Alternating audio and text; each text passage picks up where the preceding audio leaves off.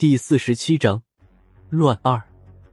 我刚刚被拉开，郝主任就越过了我，跳在半空中，对着白狼一扬手，一团白色的粉末直冲他的眼睛扬去。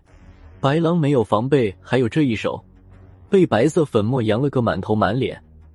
别说眼睛了，就连鼻子和嘴里全都是这种白色的粉末。白狼被白色粉末扬到之后，突然一声哀嚎。同时一转身，朝后跑去，瞬间就到了百米之外的地方。不知道是确定安全了，还是实在坚持不住了。白狼倒在地上翻滚起来，嘴里还一个劲儿的呜呜直叫。他两只爪子在自己脸上连拍带打，本来雪白的狼脸变得血肉模糊起来。郝文明也没有想到这一击得手的效果这么好，他犹豫了一下，还是没敢过去再扬一把佛灰。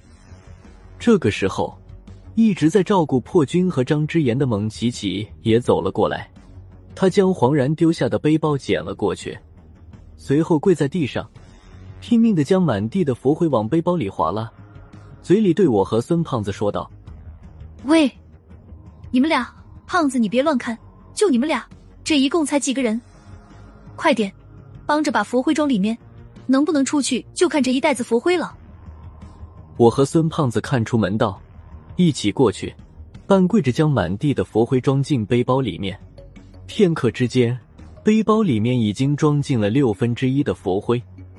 孙胖子见白狼还在远处翻滚着，眼下没有危险，他的胆子也大了。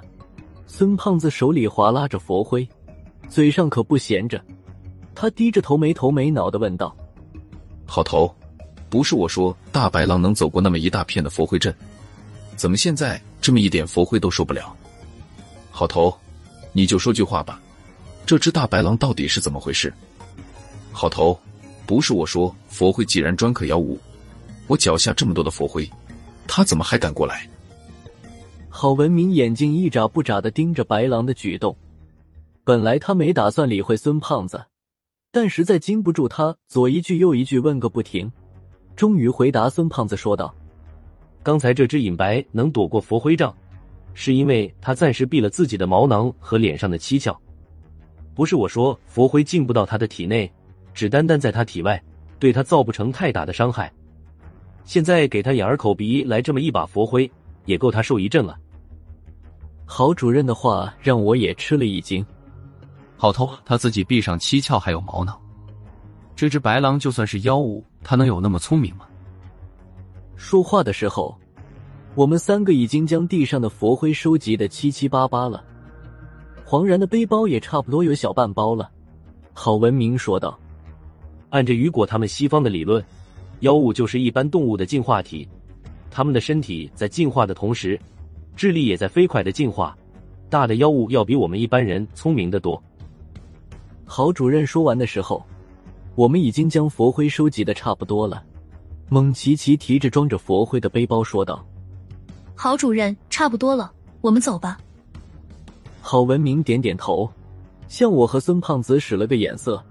我和孙胖子一起将张之言和破军扶了起来。孙胖子背着张之言，我和郝主任一起架着破军，向来时的通道走去。我们在前面走，蒙奇奇一手握着佛灰袋子。一手抓了一把佛灰，在后面殿后。孙胖子走了没几步，就看见地上躺着一动不动的黄然。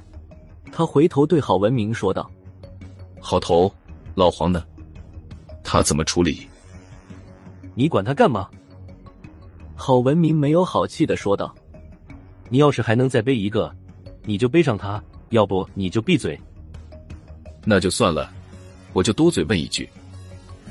孙胖子说完之后，向前一步，直接跨过了黄然的身体。我们过去时，绕了一下，没有触碰黄然的身体。后面的蒙奇奇过去的时候，看着还昏迷不醒的黄然，犹豫了一下，还是选择绕过了他的身体，跟在我们的后面向下走去。我们一直走了百十来米的时候，突然听到身后一阵狼啸的声音。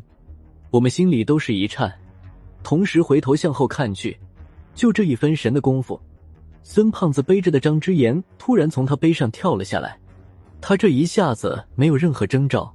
张之言的目标是蒙奇奇，他窜起来之后，将蒙奇奇扑倒在地，同时一把抢住蒙奇奇手中的背包。这一下子太过突然，我们谁都没有防备张之言。等明白过来的时候，张之言已经提着背包向回跑去。